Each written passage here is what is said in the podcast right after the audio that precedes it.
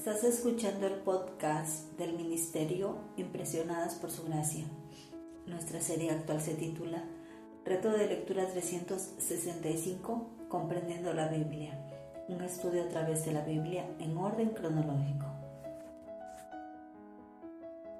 El reto de hoy es leer el libro de Santiago del capítulo 1 al capítulo 5, por lo que te animo a que puedas abrir tu Biblia y nos acompañes en este episodio a estudiar la Biblia. Santiago nos muestra con qué frecuencia lo que decimos y creemos no coincide con lo que hacemos. Esta carta revela algunas cosas difíciles que necesitamos saber sobre nosotros mismos. Dios quiere darnos sabiduría para vivir bien y amar mejor a las personas que nos rodean.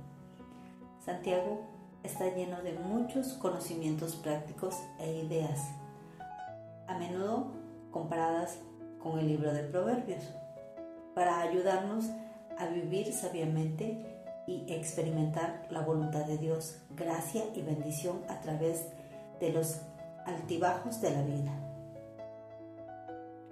Fue escrito principalmente para personas judías que se habían convertido al cristianismo y no fue abordado a algún lugar en específico, solo a las doce tribus dispersas.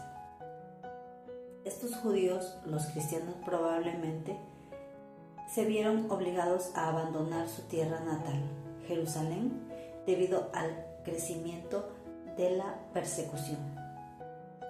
Santiago escribió su carta en un esfuerzo por brindar enseñanza, aliento y apoyo muy necesarios y corrección a los cristianos judíos que habían sido dispersos y aislados lejos de su patria. Se enfrentaban a muchas persecuciones, dificultades y tentaciones. Santiago le escribe a ellos para animarlos a perseverar en su fe a corregir algunas faltas de amor y contradictorios comportamientos y guiarlos a manejar las pruebas y tentaciones de la vida con la sabiduría de Dios para que continuaran creciendo en madurez espiritual.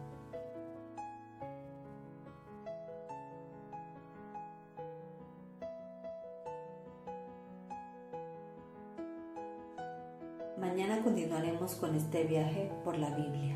Nuestra oración es que el amor de ustedes abunde aún más y más en ciencia y en todo conocimiento, para que aprueben lo mejor, a fin de que sean sinceros e irreprensibles para el día de Cristo, llenos de los frutos de justicia que vienen por medio de Jesucristo, para gloria y alabanza de Dios.